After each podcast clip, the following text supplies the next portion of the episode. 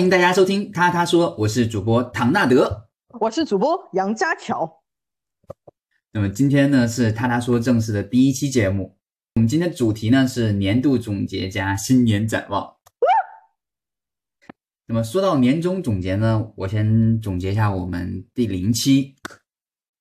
在这里呢，首先要感谢一下我们第零期的听众们。那么接到我们录制本期播客的时候，大概有四十五位听众听了我们的播客，那么完播率呢在百分之二十七，呃，说明我们有十二位听众完整的听完了我们的播客。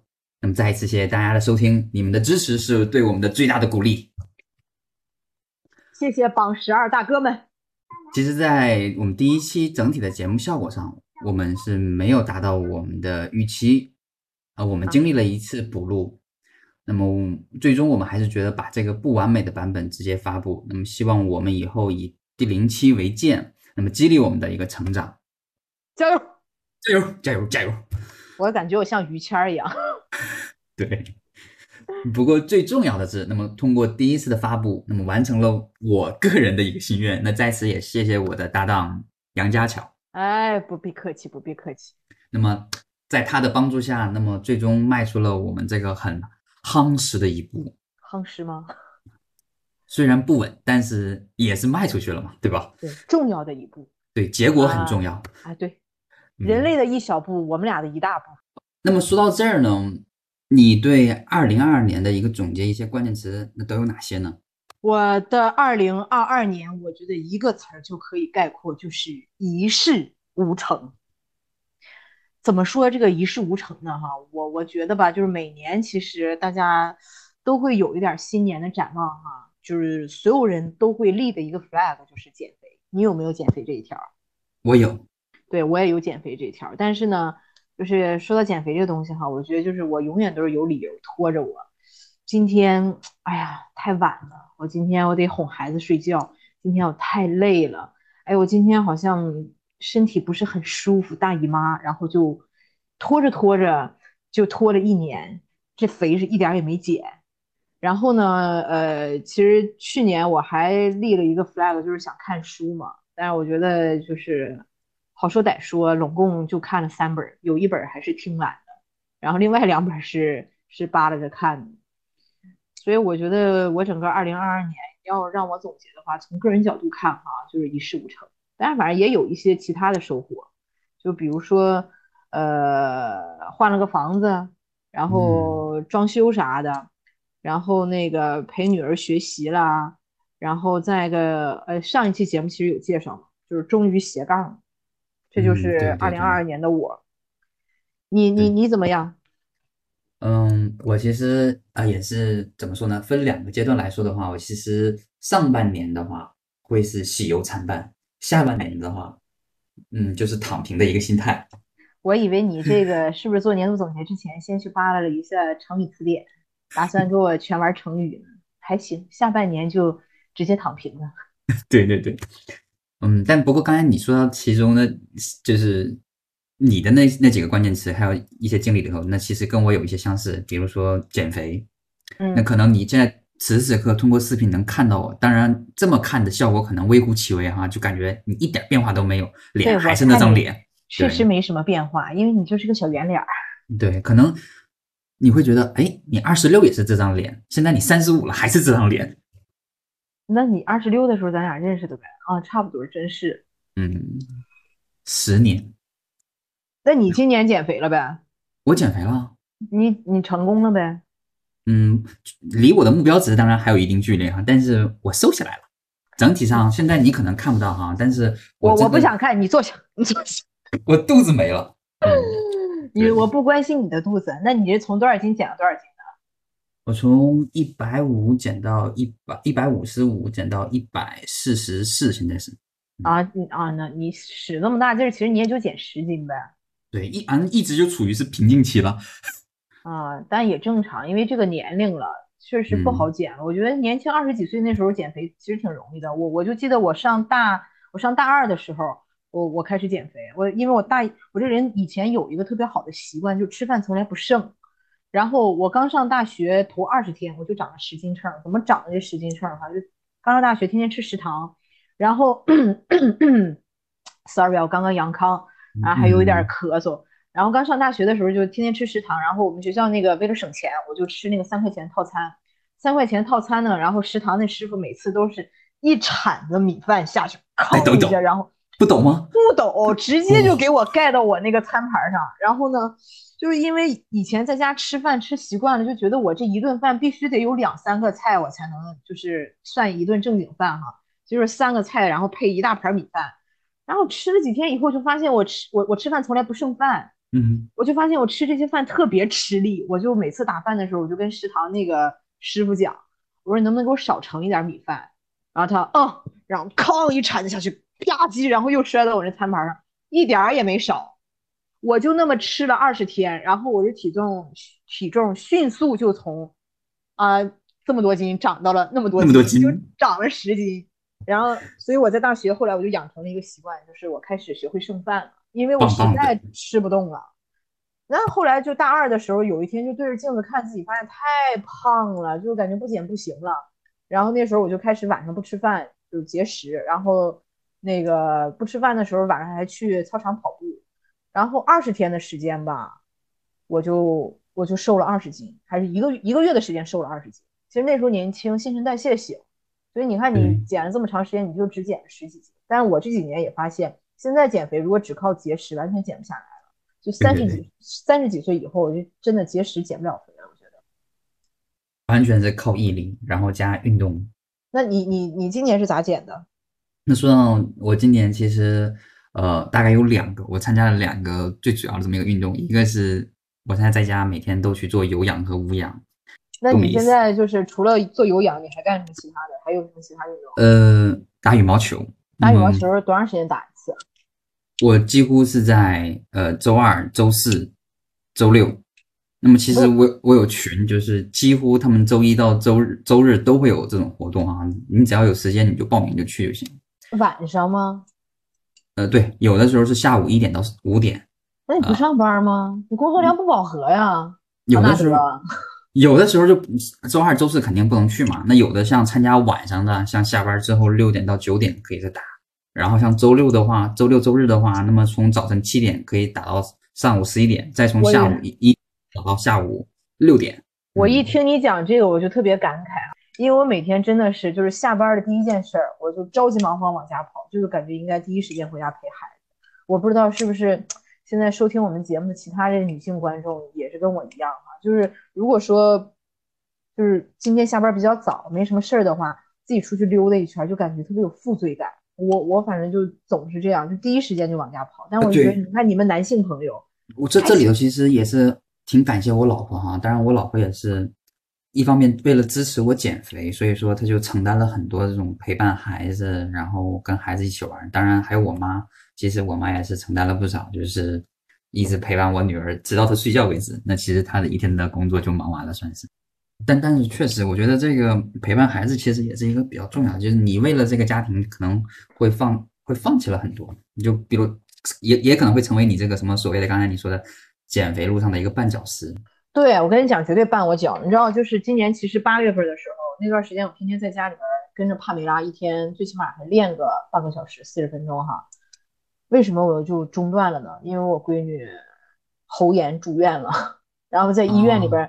在医院里边陪着他，就是天天在医院，医院也不让往外往外出去嘛，就不让出门，就就在病房里边嘛。然后一天除了吃就是躺着，除了吃就是躺着，然后那个就中断了。然后好不容易回家想再捡起来，哎，同一个月八月初我闺女因为喉炎住院，八月底又因为肺炎又住院了。我天，这家给我折磨的。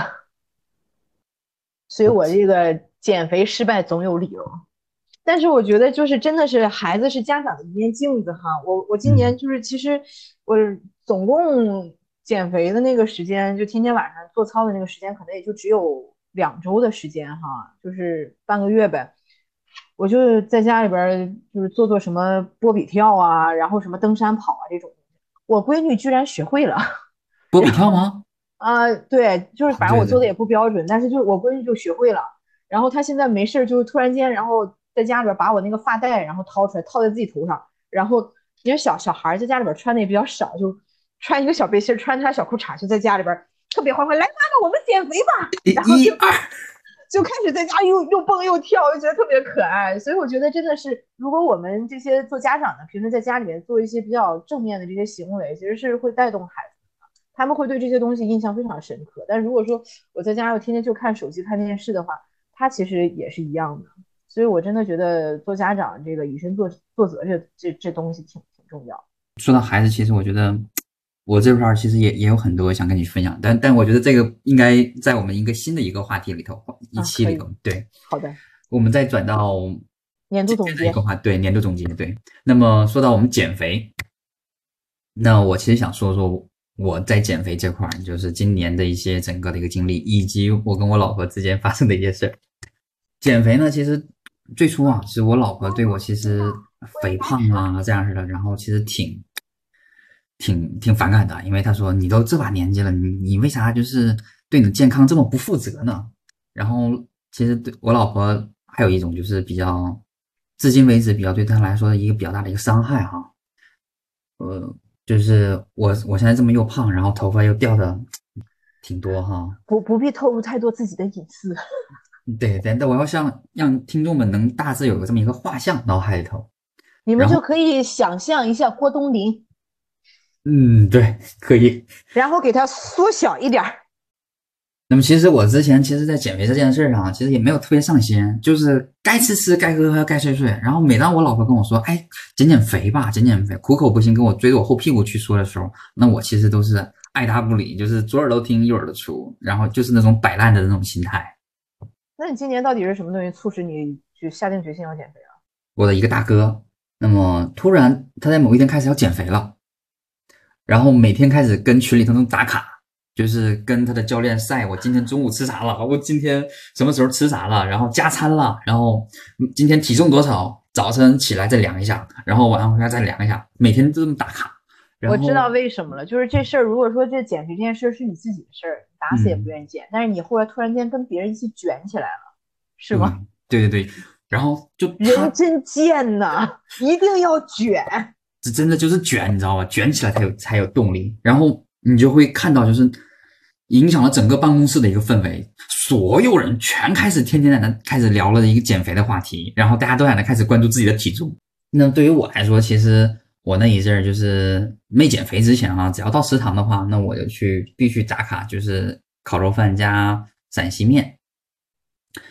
然后有一次，我就跟我同事一起去，然后我同事跟我打了相同的烤肉饭，但是呢，就是我的那里头有芥末蜂蜜，然后他的呢没有，然后我的呢基本上都给拌拌饭都拌好了之后给我，那他呢就是单独的，就是烤肉是烤肉，啊，饭是饭。一看你就是 VIP 了呗。嗯，对对对。然后我朋友说：“哎，为啥你的还放芥末，我这块都不放呢？都不问我。”我说：“你老去的话，你也会得到这种待遇。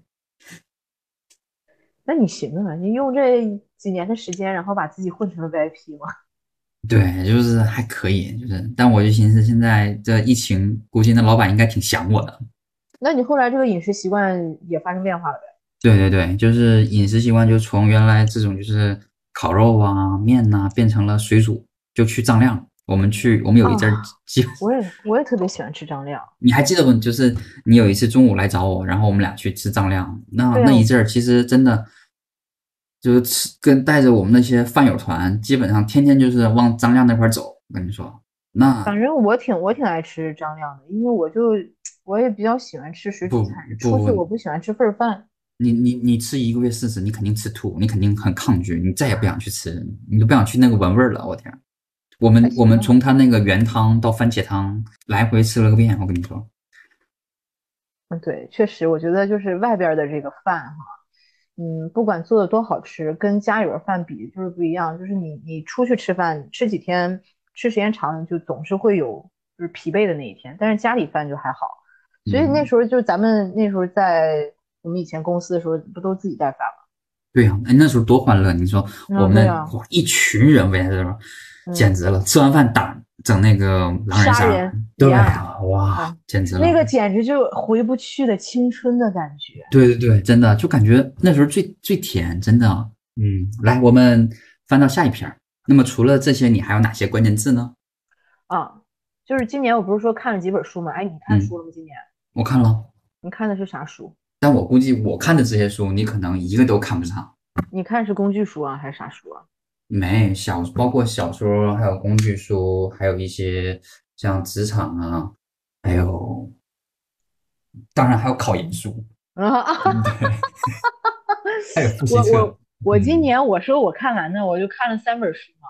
嗯然后看了有一本，其实我觉得有点像鸡汤。其实我特别不喜欢看那种有点类似于成功学啊，教你做人道理那种书，啊我特别不喜欢看那本书。但今年我看那本书，是因为我在外边参加了一个，嗯，应该叫什么？反正我在外边呃有一个小团体，然后这个组织者呢经常会组织我们看书，然后搞读书会，然后大家一起分享。然后今年他让我分享，那那本书他让我分享叫《态度》，是谁写的？哦，然后那本书我看了，那本书其实是呃一个爸爸写给两个女儿的家书，就嗯，他其实他以家书的形式都是教孩子一些就是做人的一些原则、一些道理嘛。其实就我确实不喜欢看这种书，因为我觉得这道理谁不会讲，都是鸡汤。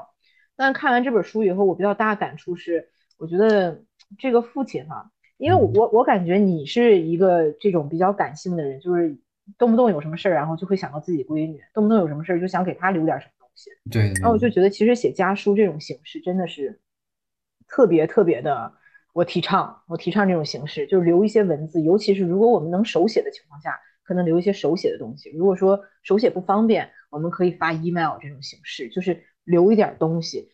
我为什么这么讲呢？就比如说，当我们在百年之后哈，有一天我们嗯挂了，孩子拿到这些东西，他哪怕留下了，可能只有留下呃一封两封这样的书信，他看到那个文字的那个感觉，我觉得其实是完全不一样的。就是他们用来回忆我们，不管这个里边写的是什么话，讲的是什么道理，其实信里边的内容已经不重要了。但是我看完那本书的感受就是，他的女儿，两个女儿一定会非常幸福，就是永远都能够就是回忆起父亲对他们的关心关爱，然后也永远有一个，这是其实是家里边的一个家风的传承，一个一份遗产给到他们。所以我看完那本书以后，我比较感触的就是，嗯，以后我我如果有机会孩子识字了，我也要多留一些这种家书给到他们。可能一开始的话，我只会写，不会给他看，因为我觉嗯得孩子读读这种东西，一开始的话，你如果给他很大负担的话，他可能也读不进去，他可能也会会觉得我妈在干嘛呀，我爸在干嘛呀。就，但是如果说可能等到二十几岁、三十几岁或者十几岁的时候，他再拿出这些东西来看的话，感觉会不一样。我就是想给他们留一点儿可以回忆我的东西。哦，但我但说到这一点，其实确实我觉得，嗯，我们其实应该留给一些就传承，然后可以勾起一些回忆。那么哪怕就是一可以作为一个延续的一个陪伴，我陪伴在他们身边。你今年有没有看那个电影？就是《人生大事》，嗯，没有，看了吗？没看。好像不过我应该抖音应该刷过吧？我就是朱一龙主演的那个电影《人生大事》嘛，嗯 它里边讲的就是一个小孩儿，然后四五岁的一个小孩儿吧，然后他的姥姥过世了，然嗯后中间其实这个呃电影里边有一个比较重要的情节，就是小姑娘她有一个电话手表，然后她嗯电话手表里边就是有微信嘛，她姥姥会天天给她发微信，然后这个小孩儿最后就是他姥姥过世以后，然后他那个电话手表坏掉了。哦，就他听姥姥的那个微信，他又听不到了嘛。就我当时看这一段，其实特别有感触，因为你也知道我我我家里面是有亲人不在了嘛。我当时看那段，他的那一段情节就跟我自己的情况是一模一样的。就是那时候我家里边的人留下一个手机，我就去看里边的视频，听里边的那个微信。你知道我们都换手机，然后换一个手机以后，然后你要去导聊天记录，导着导着你总会有那种误操作，就把这些东西都丢掉了。然后我我我我我家留下那个老手机，然后也坏掉，我拿去那个就是客服去修理，然后他们也修不好，就是完全复原不了。我当时就是我看那个电影的时候，就看到那个就那那个片段，我哭的都不行了，就是特别特别共鸣。所以当时我就是跟我们那个小团体去做这个读书会，去分享这本书的时候，我就觉得真的，如果有一封家书的话，就我时常可以拿出来翻看一看的话，我我觉得真的是会非常幸福。所以我在这里边儿，我觉得今年我看这些书，嗯、虽然这本是我最不喜欢的鸡汤，但是嗯我非常推荐的就是它里边的这个形式，写家书的这种形式。对，所以说我们还应该去养成一个写日记的，会比较啊，这种习惯对但是你你得考虑一下，你这日记方不方便给你家，就是就是家里面甚至这些人看。我觉得，我觉得这是一个你女儿能更加了解你的这么一个过程。就你也可能，比如说你从十几岁开始写日记，那么她如果说传承给到她的时候，你说这是妈妈过往的这些一些呃历史的一些记录，你可以通过这本这些日记能更了解你妈妈。那她在翻阅这些文字的时候，其实他能更感同身受的去能了解你，因为那其实文字能传递到一些你。就是说，无言以对的一些力量，有的时候文字那些力量其实胜于一切，我觉得，嗯，是。然后今年还看了两本书，其实我比较喜欢看小说，就是因为我觉得小说里边其实是有很多道理的。但是如果你干巴巴给我讲道理，我就不愿意看。但如果说这个是随着人物的这个命运呢跌宕起伏的呈现在我面前的话，就这些道理可能我们会试着自己去回味，自己去总结。我比较喜欢这种形式。今年看了两本小说，一本是那个东野圭吾的《秘密》，然后这个这个书啊，是我有一次逛书店，我刚好要去拜访一个客户，然后我觉得空手去见客户也不好，然后我就想着装点文化人啊，对啊，我给他买本书吧，因为他在住院嘛，可能也比较无聊，我想着那我给他买本书吧。然后呢，就是因为现在疫情嘛，住院你很难进去探望嘛，然后一拖再拖，拖来拖去，就这本书就没送出去。没送出去时间也挺长的，我想说，那我自己打开看吧。我觉得我幸亏没没送这本书出去，这本书简直看完以后太难受了。这里边写的就这个整个这人性的这个，哎呀，哎呀，就是反正看完以后就感觉我幸亏没送这本书出去。就你也很荡，对不对？对，你就看完它特别难受，就是。没有任何欢欣鼓舞的，或者让你回味的，然后人性的那种闪光啊，然后这就就就这种东西在，全都是啊人性的一些阴暗，也不能叫阴暗面儿，就是就就是拷问人性的东西。所以看完以后其实挺难受的。你的幸亏没给人家，要不然人家看住院期间一下子就抑郁了。我这不给人添堵吗？我觉得幸亏没送。然后还还有就是年底的时候，我那充了我充了几天的喜马拉雅的会员，也是因为我要做那个。要做那个读书的分享，然后我就充了几天会员。我行我得我得有点输入才能有输出啊。充了七天的会员，那七天就抓紧时间听，然后听了好多那个讲讲那个诺贝尔文学奖的那个就是音频，然后听了其中有一个音频，我觉得那本书听着我挺感兴趣的。我后来就在那个华为上，然后买了那本电子书，但最后也是听完的。我听完以后，我觉得确实就诺贝尔文学奖的这些作品哈，它之所以能评得上哈，还是有原因的，嗯。我觉得确实是多读一些这种高质量的文学作品，对我们就是思考啊，还是说就是自己去做沉淀都是非常有帮助的。就因为如果说正八经说就是凡是开卷都算看书的话，那我今年其实看了好多网络小说，但我觉得那些都不能算书，都是为了爽，为了爽。我觉得确实也不能算。那说其实，但我在今年其实一边看的那种网剧，然后。因为网剧有的时候通过小说去拍的嘛，然后我就因为这个剧我去买了一一些书，其中其实就是包括这本像《东京罪恶》呀，我就看，就是我最烦那种一整拍第一季，然后故事还没说完，然后就嘎就完事儿了，然后就等着第二季，你就自己买书直接给看了，对我就直接就买书就看了，唉。我觉得这种书其实还 OK，就是反正能出版的，我觉得都还可以。因为我看到好多就是压根也没出版，然后就是为了爽啊那种小网文。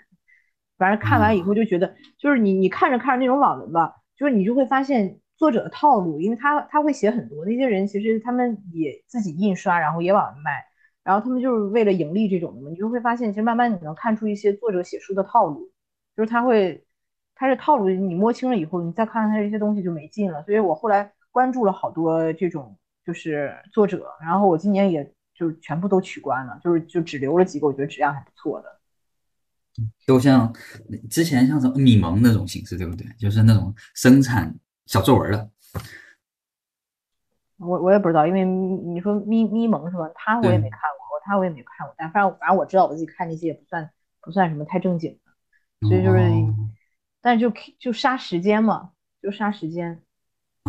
嗯，确实，但又回到你说时间杀时间，其实你这种时间，你其实蛮可以更充实一下自己，没必要非得这么去消耗。哎，我给你，我我给你看，就是我们家，就是我现在就是客厅里边，我书架，你看，好像书架都摆好了，然后下边全是孩子的绘本，然后上面那一层就是我今，我就二零二三年我打算看的几本书，我都已经插进去了。然后那天我就想着，我看几本正经书吧，我就把那书，其实那书很薄，就是什么蛤蟆医生什么看心理医生那本那个我看完了，那我看完了。就其实那本书很薄嘛，其实你要想看的话，几天就看完了。我打开了，然后翻到我上一次看到第三十六页，然后我这第三十七页就一直没看进去，就静不下来心，你知道吗？那有的时候其实真的是少书，先是快快快快读，快翻快翻，然后你可能对这个书觉得还 OK 的话，那我我是会再精读一遍。其实比较难的就是你有些书，其实我觉得如果你读进去了，真的很快，然后你也控制不住自己，可能两三天就一本书，有的时候就很快一一天多就一本书。但是问题是我们现在就是沉不下来，读不进去。嗯，我觉得这就是我的问题。我如果读进去了，其实很快，就这这这这小书就这么薄一点，有一天时间绝对读完了，但是你沉不下来。我我不知道你怎么样啊，但我的一个，我给你绘制一个场景哈，我是有的时候，比如说也是看到三十六页，然后没一直停留在三十六页，因为我每当看到那个页，我可能看着看着就睡了。真的，现在就是，就像我在考研的时候，其实这说到考研，这看看书，哎呦，非常那个。这个叫什么顺滑的，就转移到了考研话题上。是是是，那其实这考研其实作为我今年的一个遗憾吧。那么，哎呦，嗯，其实再来讲讲怎么遗憾了。对，就可能包括你也可能会会问，就是说，哎，你为啥考研？就这年龄了还考考啥呀？那其实对于我来说，其实还是想回炉再造，其实意义会更多一些。就是我想对我自己，可能参加这么多年的工作，然后觉得。特别一直在从事着市场营销方面的一些工那个工作嘛，然后，呃，在碰到一些就是知识的时候，其实还是觉得自己一直在浮于表面，那么没有一个系统性的一个呃架构。那么我呢，其实想去把这个缺失的部分都给它衔接起来，然后给它形成一个系统性的一个知识。那么这样的话？我可能到时候再去跟客户去做相关的一些。呃，表述的时候能凸显我更专我的专业性。哎，我们这个播客后台的数据能看得到说我们的这个听众的年龄层吗？看不到。啊，因为我我是就你刚才说那些，我就要比较比较有感触的，就是其实是呃，二零一三年工作，二零一二年、一三年工作以后哈，就是在工作中你就会发现，哎，其实在学校有好多东西，学校是有教，但是我们没用心学。对对对不对？对，就真的是你，你得在实践里边，你才发现说，哎呦，自己是多么的无知啊！然后学校讲的那些东西，其实就像你说，其实非常提纲挈领的，然后有一条线儿，有一个脉络，有一个结构，然后已经教给你了。但是当你你看不到这个业务在你面前的时候，完全吸收不了，完全 get 不到。对，其实我我我对，就是我挺能理解你想重新学习的那种心态的，就是好多东西你可能想系统的。重新梳理一遍，然后包括其实你现在已经是工作这么多年了以后，你内心其实是有问题的，你想带着问题再去学习，特别是把这个问题其实刨根结底，就是想去深刻的去理理解，我觉得是理解。对，其实我觉得现在其实对于我们来说，在我们大学时时期，其实我们学的这些东西，其实我们很难很难理解和消化。我觉得缺少的是一个实践的一个过程。那么老师呢，干巴巴的去讲课课本。那么学生呢，其实也是漫无目的的去听，他有的时候其实根本没理解。那么我也在想，中国教育是不是能跟外国一样？那么可能会衔接更多的实践加理论一起结合，然后去讲的话，是不是会更更好一些？我倒是觉得，其实我们，嗯，与其说去改变一些教育体制的东西，不如说我们应该更加重视终身学习这个概念。就是其实像你现在就是。你就是想不断的去扩充自己，包括你在做这个播客的时候，其实我觉得你也是有输入的，你也是要一直去学习新东西的。其实我觉得就是终身学习，因为以前的话，我们上学的时候总有一个概念，就是高中高考的时候就是啊，上了大学以后就轻松了，就不用再学习了。对。上大学以后发现，哎，其实挂科这件事儿也挺重要的，你不能挂科，然后你得也得也得学，而觉得工作以后就好。但实际上，你真正走到工作岗位上，你才发现要学的东西太多了。与其说大学是在教我们知识，我觉得不如说大学、高中这种时期是在培养一种我们的学习能力。如果说我们具备这些学习能力的话，在职场上，其实我们也是能迅速的吸收到很多知识。包括如果说我们已经养成这种终身学习的习惯的话，呃，可能时不时的我们都会回过头来，然后再去沉淀。所以我觉得我特别理解你，进就是你你想重新考研这件事儿。就真的是，嗯如果每个人就是如果这个人是在认认真工作的，他是一定会想要回过头来去总结的，他一定是有问题的。所以我嗯挺理解你的。那你为啥说这个是一个遗憾呢？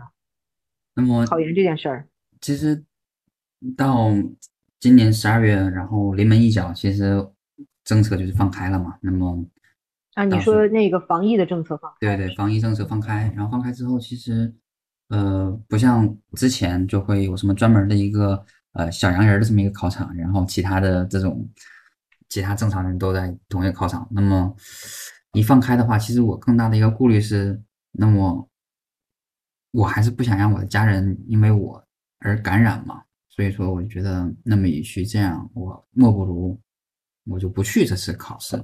我觉得考试年年有，但我身体健康，我觉得不要能能能不得就不得，因为在陆陆续续在去考试临近前，然后去做什么核酸呐、在这个过程当中，其实也有很多考生其实已经感染了，然后感染之后其实也挺痛苦，有的人呢其实是顶着那个感染，然后再去考试，所以说整体的一个发挥其实也不好。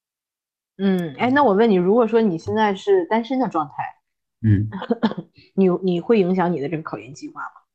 嗯不会。如果说是单身的状态的话，我应该是义无反顾的去，因为我觉得，给唐总点赞，爱家的好男人。嗯，对，因为首先我觉得，嗯，毕竟我有小孩了嘛，那么我的思一贯的思想就是贯彻，就是我女儿就是首位，就是不要至少不要让她是先得，就最起码最后最后的一个安全底线是一定是守住我女儿，然后其次是我妈，对，然后就我老婆，那你看这件事儿，咱们俩就又不一样。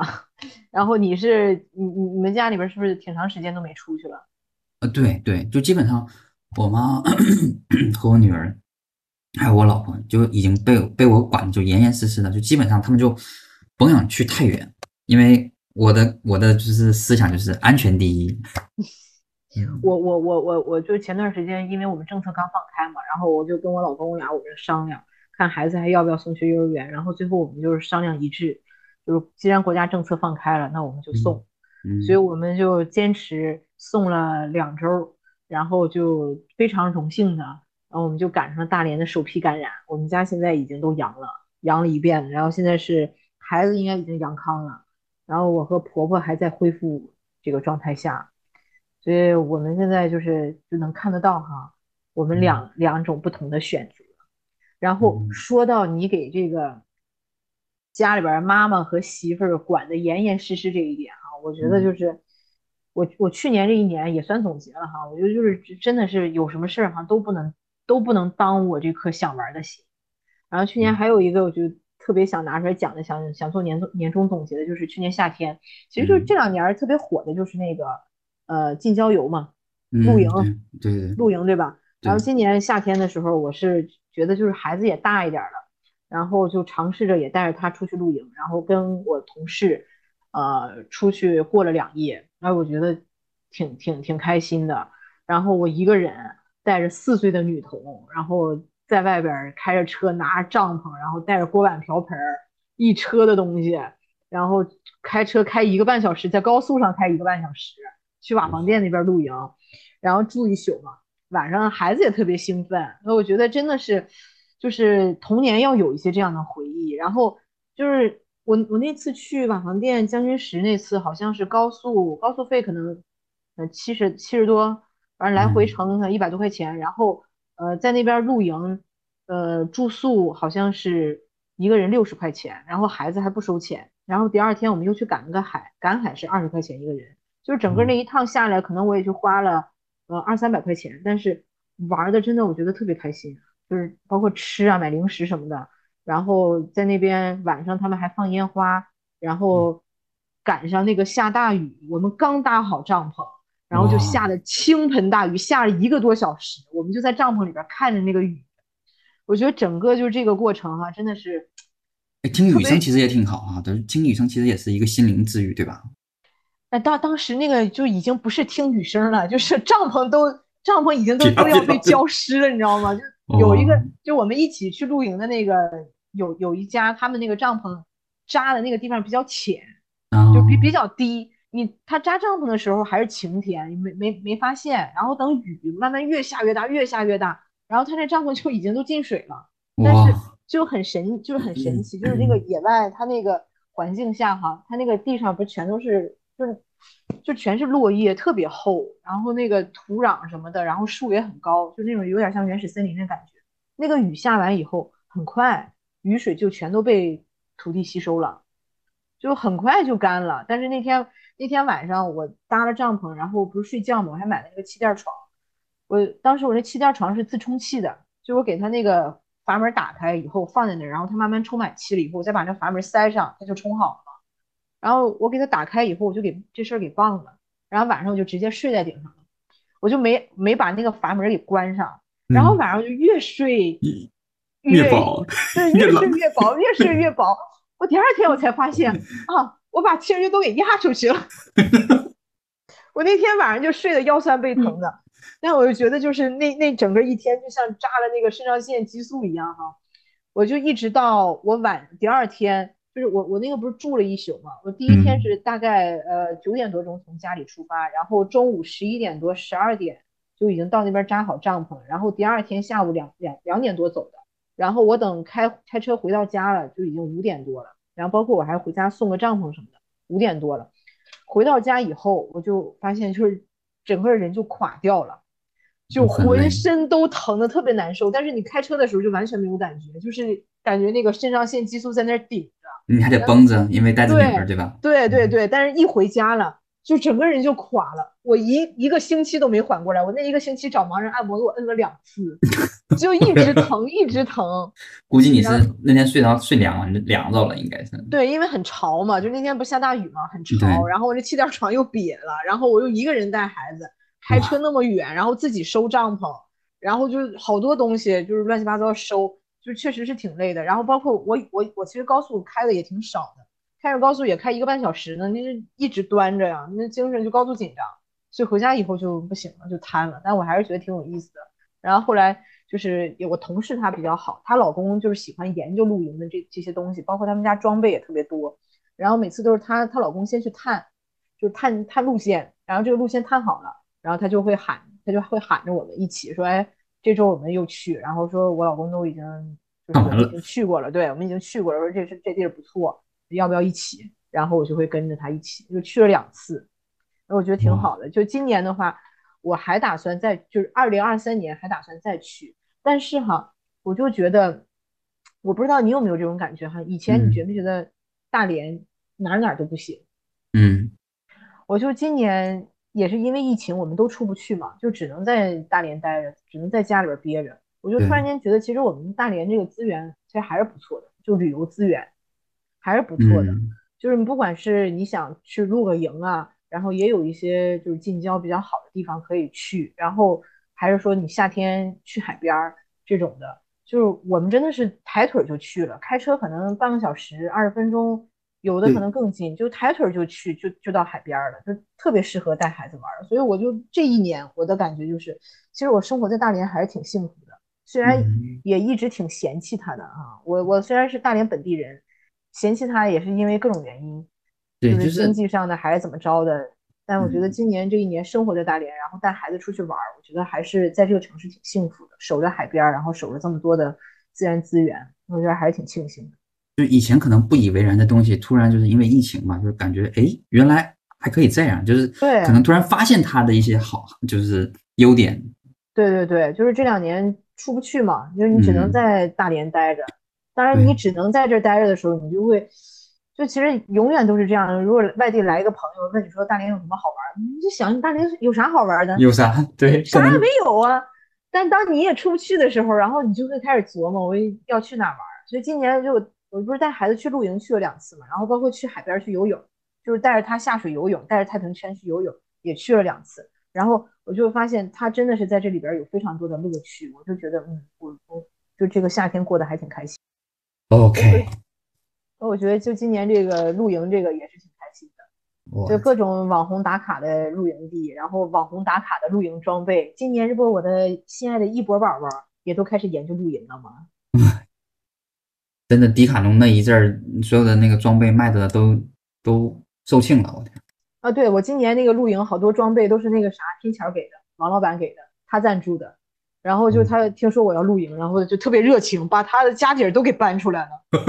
他他不去吗？他 啊，他他也去，但是就是时间岔开了嘛。然后就说啊，没事，你先用。然后我用完了以后，然后那周以后又又又开车还回来还给他。就 王老板的装备，我绝门了，我简直。可以可以，王老板，我们一定还还得有一期要找他。不知道不知道他在这个在这次疫情当中他怎么样？他是不是也是遭受到了？没在家趴窝呢。好吧，估计他那个店儿是不是还在坚挺着？嗯，王老板一定坚挺。嗯，这个东西，王老板很佛的，很佛的。学了那么多营销理念，王老板根本就不用，根本不营销。王老板说：“这就是他要的风格。”看来他在找懂他的人出现了。那么说了这么多，那么关于我们聊到了我们二零二二年的所有啊，那么关于二零二二年的遗憾这块，你还有什么有一些补充的吗？我觉得啊，遗憾的，我觉得如果说遗憾的话，可能还有一点就是，嗯，我其实特别想想想我的朋友们。但因为这两年疫情啊，包括可能就是我们处的这个生活状态都成家了嘛，然后有自己的小家庭了，你就会发现，尤其女人哈，成家以后你想给他们找个太难，不是在家看老公，就是在家看孩子。嗯，对。就我我真的我觉得我二零二二年最大的遗憾就是我见我的朋友们见的太少了。虽然我的这个工作已经给我非常大的自由度，能让我去更多的去见人。然后能让我更多的时间去主动找他们，但是还是能见到的太少了，所以我觉得这是我的一个遗憾。所以二零二三年，我觉得我的一个计划也是，嗯，把我想见的这些朋友们都见一见。嗯，的确，的确，确实是。然后再一个遗憾，可能就是这个，呃，之前自己的小视频嘛，嗯，没没没没坚持下来。但我觉得，嗯，现在跟你做这个播客也不错。然后刚才其实你讲到了这个考研的计划嘛，然后今年其实我也学习了一些东西，就是跟我的一个小伙伴学了一个我们保险行业的合培课程。我觉得真的是我学这个课程哈，收获首先课程本身收获特别多，然后还有就是那种又回到课堂上那种学习的感觉哈，你有一个比较专注固定的时间，全神贯注学习的这个感觉也非常非常的好。所以你说你想考研，我真的我觉得。考上了以后一定好好对待，然后自己的这个课堂，然后就是认真的回去学习。然后我们我们俩当时是每周六，然后一天的课程，哎，一下午吧，每周六一下午的课程，从一点多开始，然后到五点多，然后每每节课结束的时候还有一个考试，一个小结。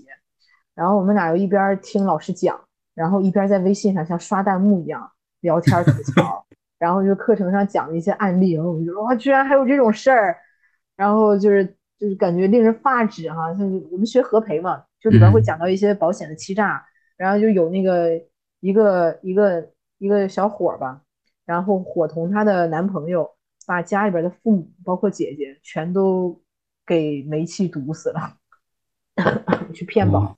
我们听就听这种课程，就是就这种案例以后，我们俩就是疯狂刷弹幕，说怎么什么样人都有，什么事儿都有，怎么回事的？我觉得，所以就是。当时两个人一起学习，那个氛围特别好，这个是我今年觉得也是值得拿出来讲一讲的。如果说，所以我特别提倡，就是你你提到那个就是一直学习啊，然后这个概念，我觉得真的我们有的时候是需要静下心来沉淀。就是你学你工作当中遇到这些事儿，然后可能真的是需要系统的，然后有一个人帮你把重点拎出来，你会有一种醍醐灌顶的感觉。嗯，就可能你会享受那某一个阶段里头，然后沉淀一下自己，然后让自己去静下来去做某一件事儿，可能对那个阶段其实会就是说事半功倍吧，会让你的成长会事半功倍，对对对，效率就一下就提升上来了。所以我觉得这一年差不多就这样。你还有什么其他的，就是没有总结到的吗？嗯，这一年我觉得就可以了。来，我们说完了。二零二二，那我们再来展望一下我们的二零二三。嗯，首先我觉得就是二零二三，我首先想提到一个一个关键词，就是平衡。这个平衡哦是包括呃自己个人，然后家庭和工作的平衡，然后也有我两份工作的平衡。哇，对，然后首先想说的就是这个平衡，我觉得就是我们首先得先就是活好自己嘛，然后才能再去嗯顾及家庭和工作。所以我觉嗯得这是我的第一个愿望。然后呃，我就是希望这个疫情真的是早点结束，彻底结束，然后一切都能恢复正常。但是经过这一波疫情放开以后，我发现好像彻底说彻底结束还是有点早了。嗯，这可能还是得需要一段时间。但是我觉得我们现在就跟我们的这个播客一样，已经迈出第一步了，然后会有嗯许多的阵痛，但是我觉得还算是一个好的信号吧。哎，不过你你有没有这种感觉？就是我现在就是会偶尔会默默的怀念之前管控的那一阶段，就觉得那时候可能会更安全，然后自己走在大街上可能也不那么太害怕。你你哎你是真的这么想的呗？嗯，对你，就是现发自肺腑这么想的呗？我是发自肺腑，就是现在我就会出去嘛，比如说去拿快递，然后可能会发现有有很多人咳嗽，我就会真的，我就会在外头等着那些人都走完之后，我再去进去。对，我没有哎，我觉得就是现在这种状态是可能比我预料到的，然后要嗯。糟糕一些，因为确实感染的人特别多，然后也有一些亲人和朋友可能因为一些基础病或者一些就是就是年纪的问题离开我们，嗯但是我嗯。还是觉得，嗯，我们都是人嘛，然后嗯。嗯，永远不能生活在那样的管控之下，我们还是得自由一点儿，然后嗯，随心所欲一点儿嘛。所以我觉得我还是希望就尽早的放嗯。开，然后包括因为放开了，我也有很多的计划，就比如说今年我想出去玩儿，嗯。然后因为孩子二零二三年就五五岁了，嗯，然后。二零二四年他就要上学了，所以我就嗯。觉得在他上学之前，我们已经浪费了很多时间了，就这几年的疫情已经浪费很多时间了，所以我想趁着他上学之前，然后跟我老公带着他去北京啊，看看天安门啦，然后可以去哦看看故宫博物院啦，虽然可能有点早，他没什么感觉，但是我觉得还是想去。然后除了除了跟老公和孩子一起出去玩儿，我还特嗯别想带着孩子和闺蜜一起出去玩儿。嗯，就比如说我的 S 宝宝，嗯，我真的太想念就是以前的那种状态了，就是可能就是我我我我我带着泡泡，然后他带带着他儿子，然后就我们四个出去放松放松。哎，他儿子也多大了？也跟我们差不多吗？他他跟我闺女差不多，你闺女还小一点儿。哦，嗯，对都能玩到一起去。对啊，然后就而且我觉得我的 S 宝宝是肯定那种随叫随到的，我就我就觉得有一个这样随叫随到的，然后能传起角儿的这种朋友哈，真的是值得珍惜。我嗯，我我特别赞同，真的，我不知道 S 宝宝现在还是一如既往的那么爱你吗？当然爱我了，我特别爱呀，我的天，好，真的，就像你也一直爱我一样。那是为了这种纯洁的友谊，真的值得干一杯。我靠，我真的觉得，就是如果说你想去去哪儿玩儿，然后问了一圈儿，没有人愿意跟你去，我简直太惨了，太沮丧了。所以有这种朋友真的值得珍惜。哇，所以说真的，你俩胜是可以超越了她和她老公的那种感情。没有，她和她老公还是最相爱的，我也最爱我老公。嗯，好吧，然后二零二三年再一个就是想减肥，你减肥在不在你的这个列表里边？呃，是我还是把目标定在一百二，就是可能因为在今年我去检查身体的时候，其实最大的变化其实就是当我去那个体检中心，然后那体检中心一看，哎，你这个脂肪肝儿由原来的重中度，然后变成轻度，然后他在我肚子上一顿划来划去，说，哎，你都你都干了什么？然后达到这样的都干效果，了什么对，然后就一顿给我蹭啊，然后就拿那个就是那个那个膏啊，又抹，然后又看，左看看右看看，给我划拉划拉，哎呀。你当时是不是美坏了？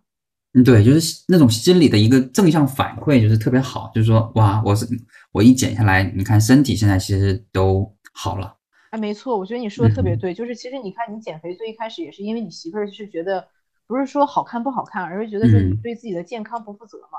对对对，我觉得我真的觉得现在三十五岁哈，对我来讲嗯就是好看不好看是次要的，关键是真的是心肺功能跟不上去，然后腰酸背疼的，是一定得通过这个运动，然后去增强一点自己的体质了。我觉得。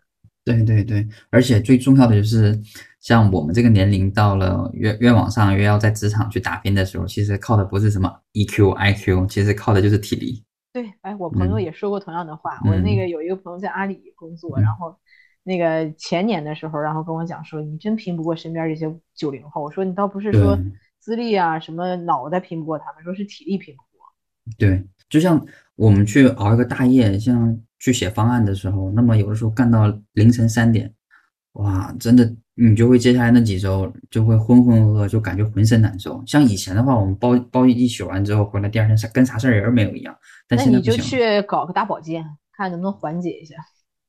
那不是大保健的问题，就是那个整个身体上的这种，就是需要缓解去消消化这个整整整个这么一个就是过度年龄大疲劳对对对，它需要一个缓解是身体不行，对跟二十几岁完全不一样。对对对，所以说那时那时候就感觉，我觉得也是一个想继续，至少在我这个能干能挣钱这个钱的时候，在职场上挣钱的时候，那么还是得保持一个良好的一个身体健康才是最重要的，那样我才能持续的能赚钱。对，然后我这个二三年的这个新年计划，个人方面还剩下最后一点，就是想给自己再多买几张保单，因为今年出了几个产品特别相中，然后呃，二零二三年也有了这个比较稳定的收入，然后我觉得可以给自己再多配置几张保单，这个是我的一个嗯自己这方面的一个计划。哎，你是不是相关的也有？我记得你是说你是想搞定投是吧？对对对，其实，呃，说到你这块儿，其实，呃，我能再插播问一下，你这块儿你想搞的是什么？就是哪些险种？是跟哦我这个想的是不是一样的？我一个是一直都想给自己买养老，就是养老其实我已经有买过，然后包括呃不是纯养老目的的这种年金险我也买了其他的，然后呢，一个是今年想买养老，再一个是想买护理，护理险就是你家里边我不知道有没有那样老人哈，反正我家里边还挺多人都有这种状态的，就是呃比如说脑中风后遗症啦，这种需要家人照顾的这种嗯。疾病，嗯，就是可能卧床的，失去这个呃生活自理能力的。嗯然后我是想买这种险种，就比如说我哪天躺床上了，然后动不了了，然后保嗯险公司会每个月给我一笔钱，然后减轻家里人负担。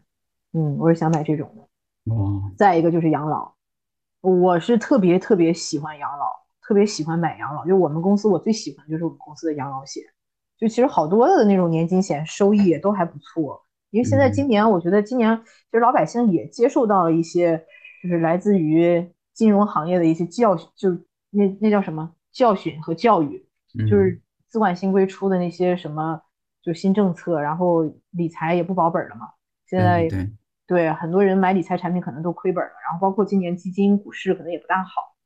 然后其实有一些保险产品，它的这个优势就出来了。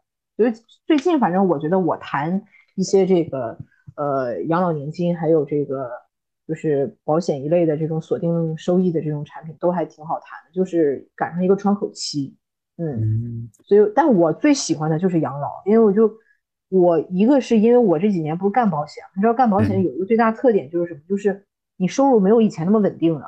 嗯对，那可能一这一年也不错，也有个二十万，然后也有个十几万的收入，但是你就发现，哎，这个月可能一万多，哎，下个嗯月两万多，哎，再下个嗯月四千，这时候你就嗯会发现，当你现金流不稳定的时候，你花钱就不是那么的心里有底了。嗯所以我就觉得，我就特别喜欢那种每个月给我钱，然后非常稳定的那种现金流，我就特别想买养老，因为我就不知道我手里如果有一笔钱的话，我会拿这笔钱干什么。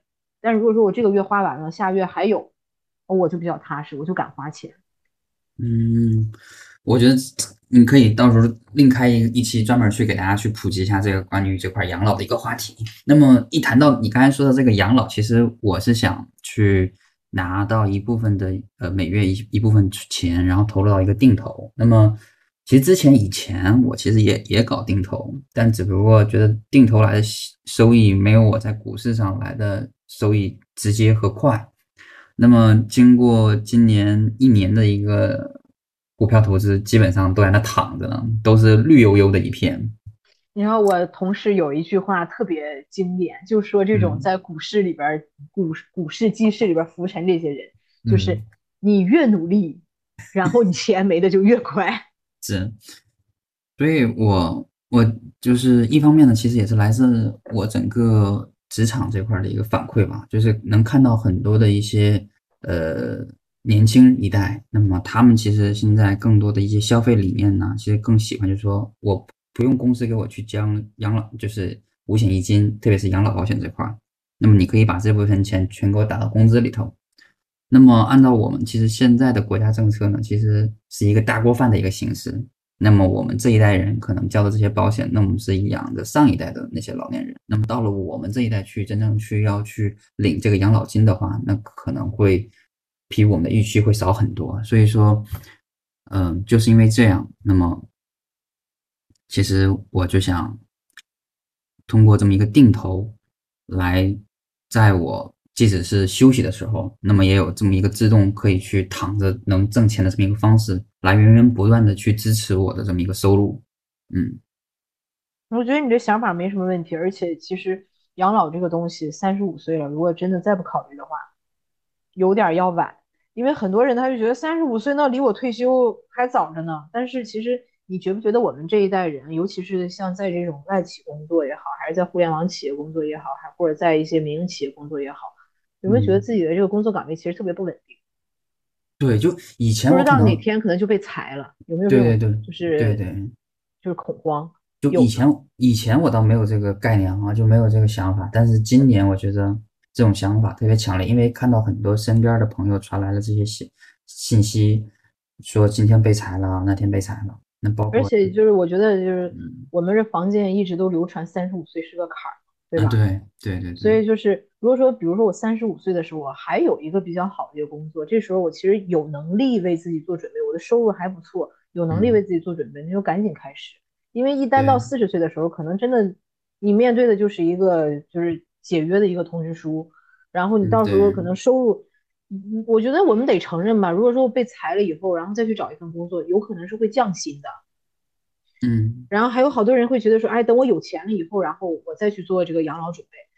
我我我我我就经常问我客户一个问题，我说那你看你活了这么多年，可能三十几也四十了，那你过去的这些年里边有哪一年是有钱的啊？其实我们永远没有有钱的那一天。其实最大的谎言就是等我有钱的时候，等我有钱的时候，对，没有等不到有钱的那一天，所以只能是现在我觉得勒紧裤腰带，然后能攒一些就攒一些。三十五岁真的是一个，我觉得是必须考虑养老的年龄了。四十岁可能考虑也还来得及，但你说我四十五或者五十我再考虑的话。那时候，那经济经济能经济实力，然后包括家里边的压力，然后包括给自己留的时间，就都不多了。嗯，其实我觉得你可以从这这几方面去去考虑啊，因为我可能最近也是呃也是一直去看整个的一个项目管理，所以说我会去看一些成本。那么我们去从成本的一个角度来去看的话，那么你肯定三十五岁投入的成本，比你在四十岁投入的这种就是启动这个。这个保险的这个投入成本会要少很多，就是三十五岁启动的话，我那肯定的呀。对，我我听明白了，在我们保险行业，我们专门有一个图叫爬坡图，讲的就是这件事儿。对对对，所以说从按照这种成本角度来看的话，其实我觉得可能会就听的听你的受众可能会更愿意去接受，因为至少它从数量上它就一比的话，它就其实就会有个很明显的一个对比嘛。反正我觉得这个别人能不能说服了我不知道，但是我觉得唐总肯定二零二三年能在我这签一单。唐总应该基本上这理念已经打通。好吧，这个可以尴尬而不失礼貌的微笑。你可以跟我老婆大人去去聊，没问题。嗯，然后新年计划来。我们再去展望一下，你刚才说到，那我再总结一下，你刚刚才其实我听出来一部分是你想去跟你的姐妹一起去再去看看一起旅游，浪一下，对。然后你想减肥，其实就运动，然后为了自己身体，因为现在我就是我走个路讲个话，然后都喘，我觉得确实是得动一动。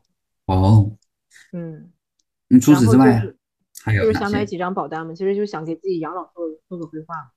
嗯，然后这些都是个人方面的啊，我还列了家庭和工作方面的。嗯，家庭方面的话，其实我就是想重新开始学做饭吧，因为我我也不是不会做饭，但是好好久不做饭了，就自从结婚以后几乎不做饭了，也七八年了。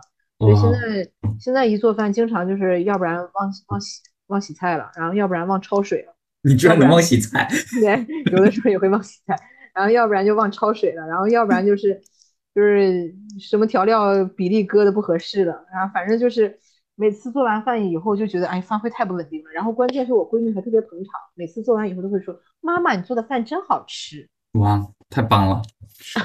然后主要想做饭，其实也是因为今年不是呃搬出来就是自己这啊个自自己住己住了嘛，对。然后周六周日也都是一个人带孩子，然后平常的话我也是想着就是断个奶嘛，给自己断个奶，就是别再总是依靠老人了，就是该自己己承担起来的这个家庭责任，就是还是多承担一些。所以就是想做饭啊，嗯特别好然后再就是等老公看老公，多去青岛看老公。哦，这可以。我觉得疫情解放这个政策开放其实更方便了，不像以前那么麻烦哈，就是可能嗯，对你，因为你你想，有一年我老公就是那一年我都没见到他，几乎一年没见到他。也是因为疫情吗，就是不让呃，你进是是因为疫情，哦就是他，因为他他不是出去了嘛，他出去了，然后他本来是应该一年两次假，就变成一年一次假了，哇，然后就真的是几乎一年吧，因为我送他走的时候是十二月份，然后到第二年见他已经十月份了，那不就几乎是一年了吗？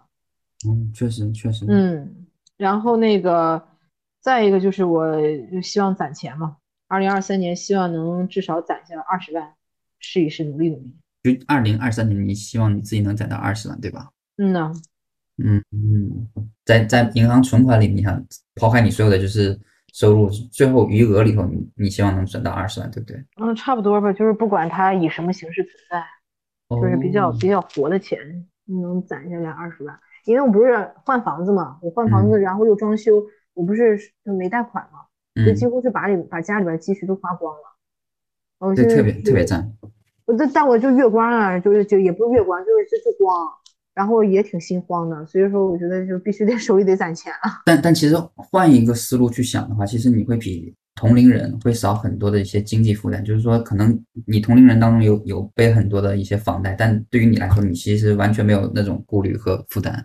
你现在其实就是老娘想咋样你怎么过就怎么嗯，过。倒是能轻松一嗯点儿，就是反正我我一个月挣四千也能活，然后一个月挣一万也能活，一个月挣两万也也是活，就是确实是压力比较小，但还是得攒钱。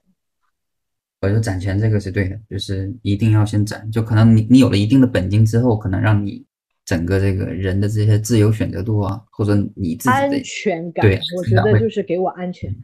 对，的确，然后最后就是工作方面嘛，然后就是嗯工作方面其实还是平衡，我两份工都要打，然后两个工作都要出色。其实我确实我觉得哈，我长时间不在职场待着，稍微有点不适应。然后这周我也是找找朋友聊天，我就说我说最近怎么总是感觉静不下心来哈，塌不下心来好好干活。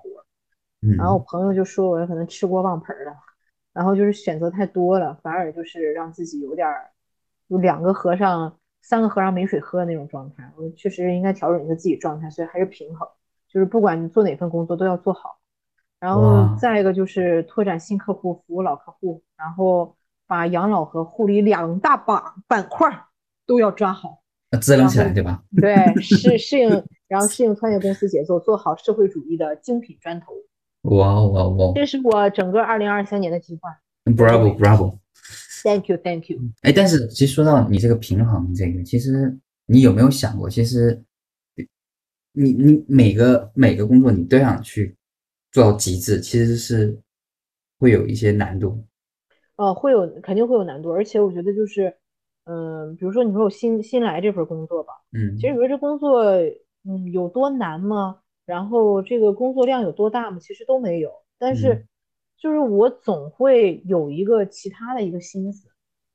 嗯啊，我总会我总会走神儿，就是我总会想，哎，我今天应该联系一下我那客户，啊我今天想应该去送一下贺年品了，然后今天应该是不是看一下我这个要续费的这些保单了？然后呢，嗯关键是对于我来讲，最我觉得我自己状态最不好的是什么呢？就我其实这这些我刚才想的那些事儿，我可以去做，我可以去就是打一个计划书，然后去嗯然后看一看续费的保单，然后可以去联系几个客户。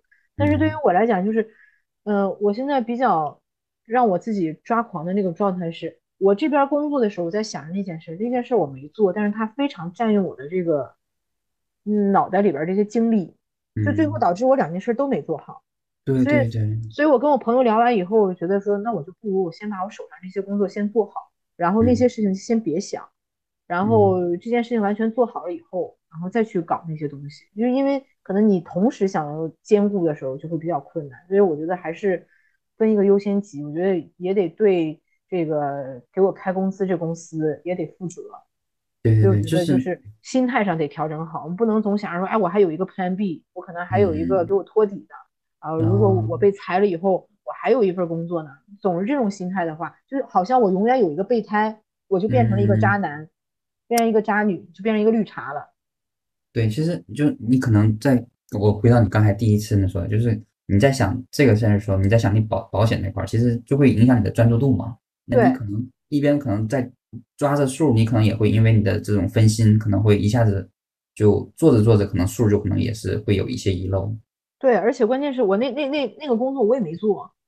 我如果说我做了的话，那那份工作能做好也行啊。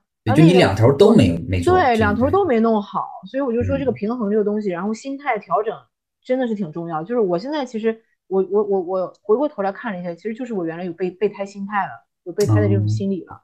我总想着没事，我还有个那个工作，我不能这样。就无所谓，反正我这个做不好，我大不了再回去。对，但是不能这样，就这样真的是两个都做不好，你还不如说就踏踏实实。既然你答应人家，那就把这件事情给做好。做完做好了以后，其实你摸出规律来了，然后你可能时间上也能够平衡了。嗯，对，的确，这个我觉得对作为我们这三十五岁这么一个人来说，我觉得这个专业性和我们整个这个负责任的这个，其实还是比较很重要的。既然你已经答应这个人，那你就一定要去，就是有始有终去做嘛。对，所以两份工真的是都要打好，我觉得还是有得有点这个责任心的，也不能摸鱼。对，但但我觉得可能与其说呃摸鱼，我觉得责任心其实是我们的这个二零二三年持续要去作为一个标签附在我们身上的这么一个。哎呀，个人责任和家庭责任，哎不对，对对对，工作上的责任还有家庭上的责任，简直了，我们的压力好大呀，唐总。哎呀，祝愿你能能达到你这个 balance。不过我觉得这个有对你来说有个很大的挑战，其实确实很难。就是我们大家之前在 i 在在以前那块儿在一直在说，就是说啊 work life balance，但是其实真正能做到这种，就是还是很难，就是没有说十全十美。嗯嗯，我觉得就是还是调整自己心态。如果说我们心态调整好的话，我工作已经做好了，我再去享受自己生活的时候，我就会比较坦然嘛。对，要不然你玩的时候真的是玩也玩不好。对对对，摸鱼的时候你心都是慌的，对，心里还惦记着这件事儿，然后但是你真正还没做到，你在你也没好好摸鱼，嗯。那你呢？二零二三年？二零二三年的话，我其实一方面在事业上，我是想去考 PMP，对，然后再增强我在项目管理上的这些经验，然后还有一些呃，不是一些专业性吧。那么通过我。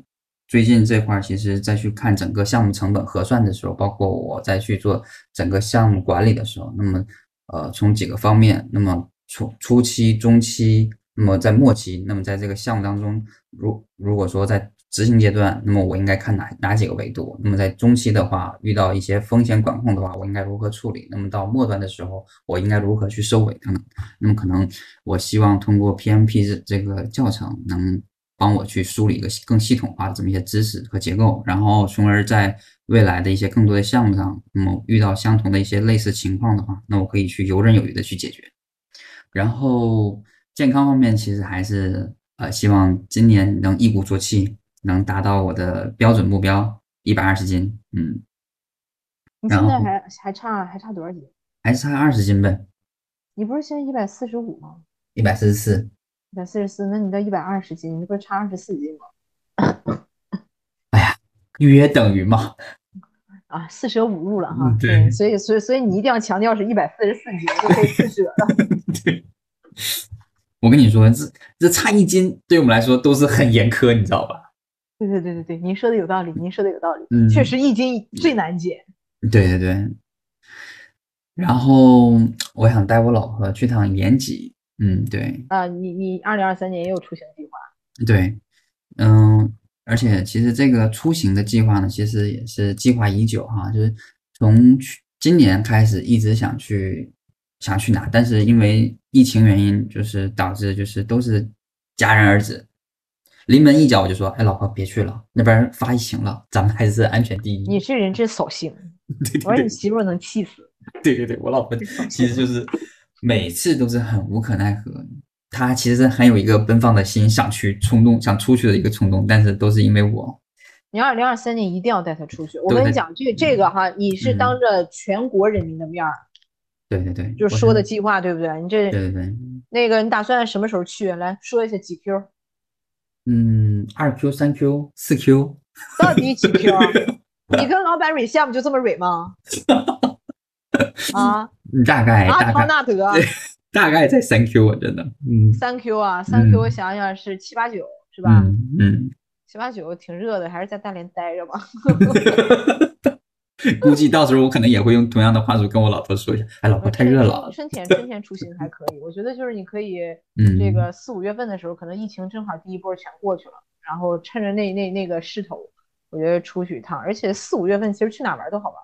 就有可能吧，就是我想带我老婆去延吉，其实也是探探店，去看一看那些美食店呐、然后做的那些菜品呐、对，想尝一尝，因为我和我老婆都喜欢好吃。哎呀，韩国多远呐，多麻烦呐。操，远啥远？韩国真 真比延吉近，好吧？延吉有 有有有那个啥直达的飞机吗？啊，没有，但是我和我老婆也是一直想去延吉去看一看，毕竟它被俗称为中国的小韩国嘛。而且你这，样嗯，行，你说去延吉这事儿我批了，七月一号的时候蕊你啊。然后啊，你如果说这个事儿二二 Q 能实现，七月一号你就给我们讲去延吉的这些收获。然后如果二 Q 实现不了，三 Q 去，七月一号你必须得给我们看，给我们看你的 plan，然后看看你这机票就是高铁票定没定，嗯，OK，啊，必须得蕊你哈！我跟你讲，今年如果嗯再不去，你简直就不是男人了。嗯，到时候我可以，可能我们会去做一些美食的一些 vlog，然后大家可以尽情期待。然后其次的话，嗯，是云南洱海，还有像成都。呃，去成都的话，其实我想去抠抠耳朵，真假个大连抠不了啊！不一样，就是我不知道你以前有没有看过成都的一些宣传片，就是在大街上，就是那种穿白大褂的，然后给你夸往里头耳朵去过成都，然后那个嗯他们让我抠，我没抠，因为没有人可以动我耳，我不敢让别人就。然后他们就看，我就看他们那个宣传片儿，哦，从里头啊抠出来好多东西，我就说哇，这么神！但现在我在大连那种体验就觉得嗯不太好，我觉得嗯太做作了，一点都不实际。做做这东西适合你呀、就你你就会感觉他拿那羽毛在撩你那个耳朵那边儿，莫不如你直接像我似的，天天拿一个就是那籽儿哈一戳上去一个麻，然后哎自己往里耳朵里头那么一搞，那其实也也一样的效果。哎呀，他们整的还没我好。但我觉得你也别对成都那个抱太大期望吧，因为嗯感觉期望越高，失望越大呀。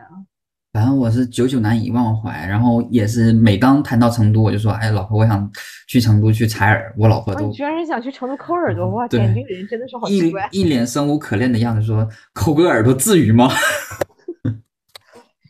然后我觉得也行，你这好歹有一个挺明确的目标，而且我觉得，嗯，也是挺有意思的。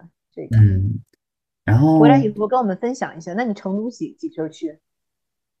成都我还没想好，你今年嗯这计划可挺多的，又是延吉，又是云南，又是嗯对，可能我可能会在这几个里头 pick 几个，就随便 pick 几个，然后就去。对，你这个二 Q 的时候跟我们讲你 pick 哪？嗯，当然我得看看综合跟我老婆申请的预算到底够不够。嗯。唐总去这些地方肯定够了。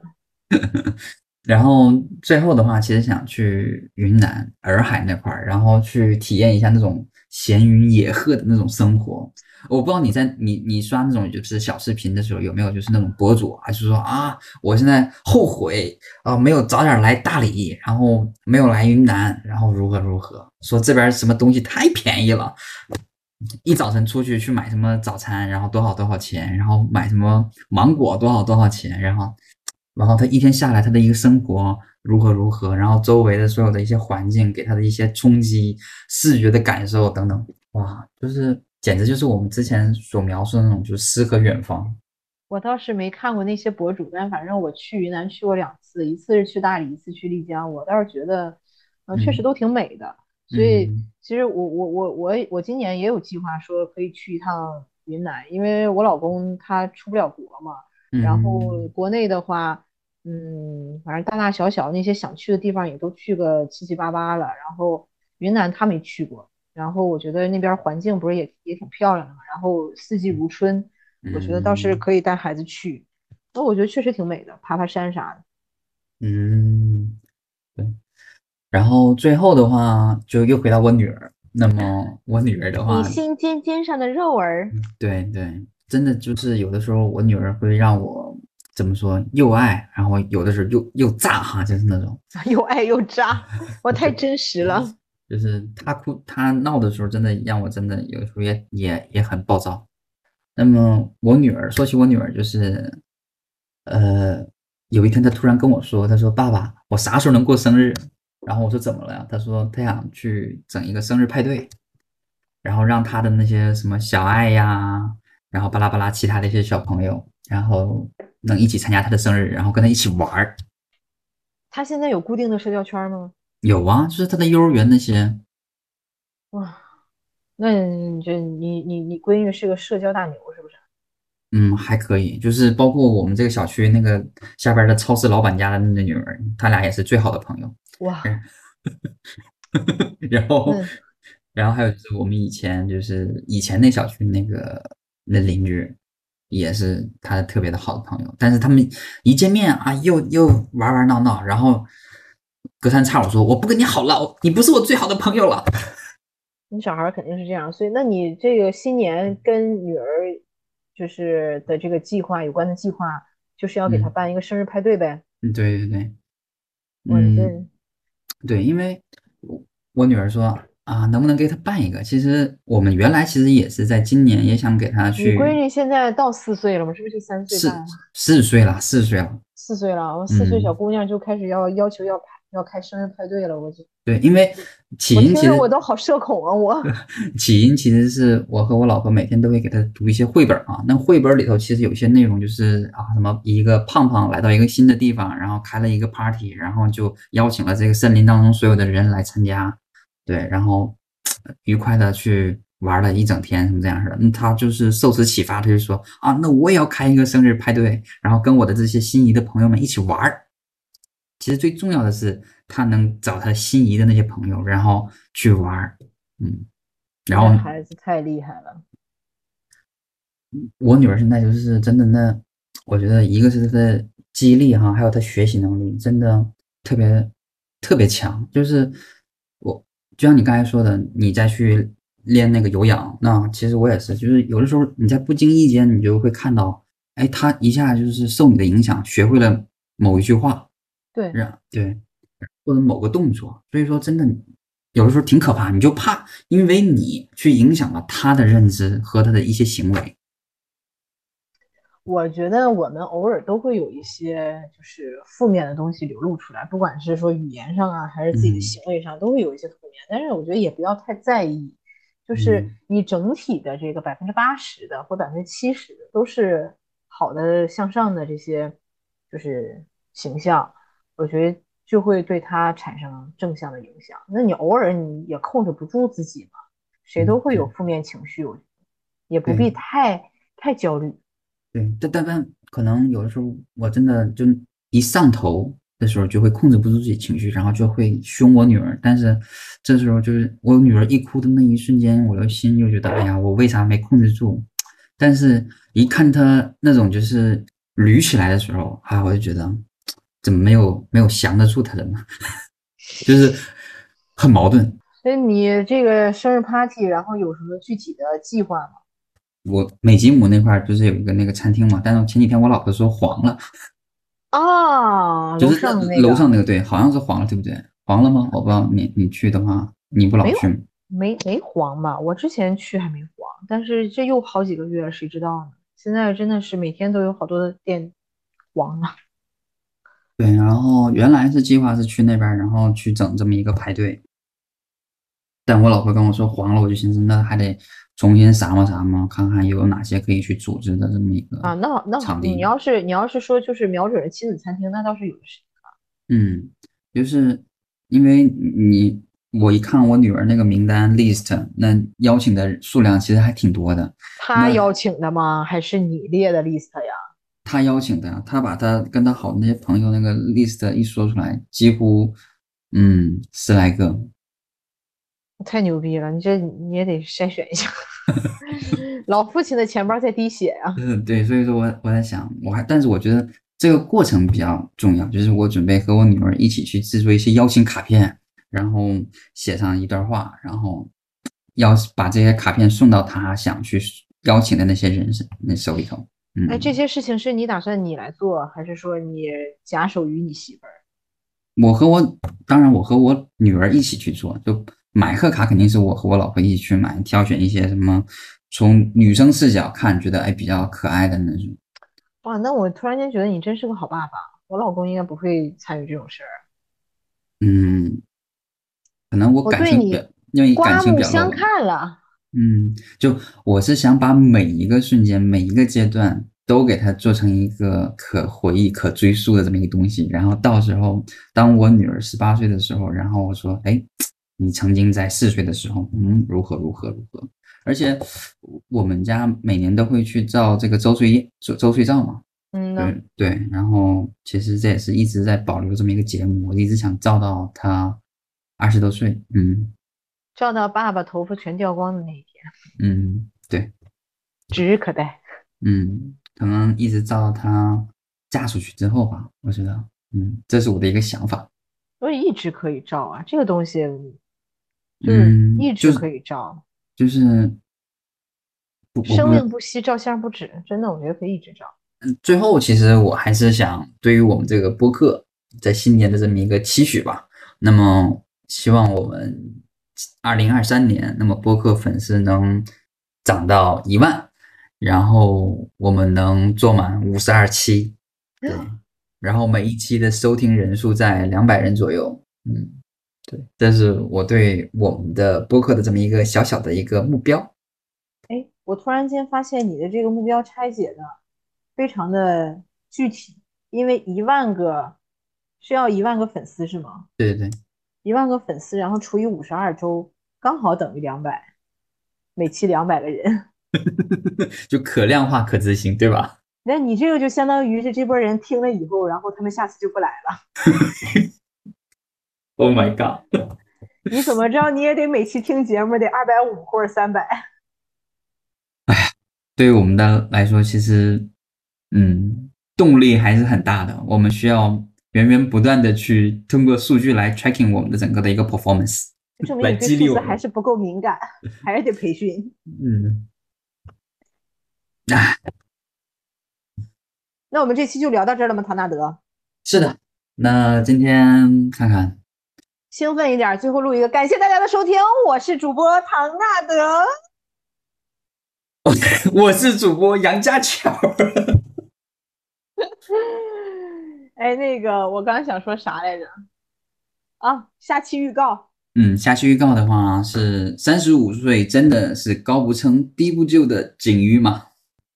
那我们下期见，拜拜。再见，拜拜。拜拜。其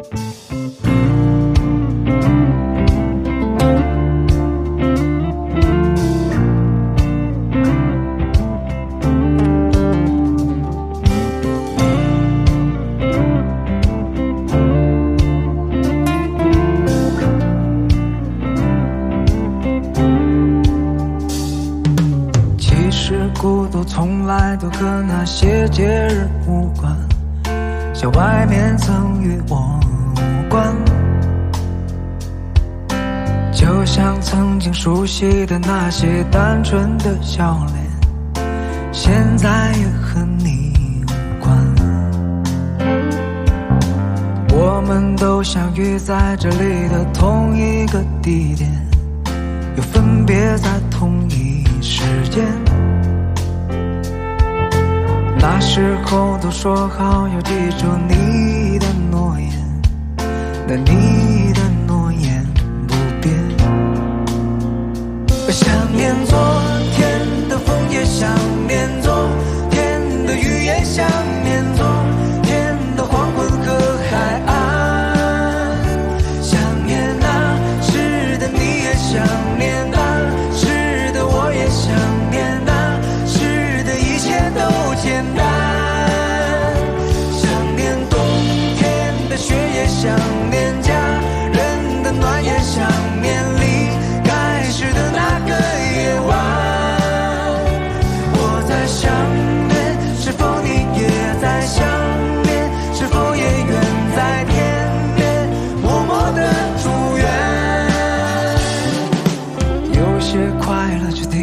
在离开家的那天，那是个永。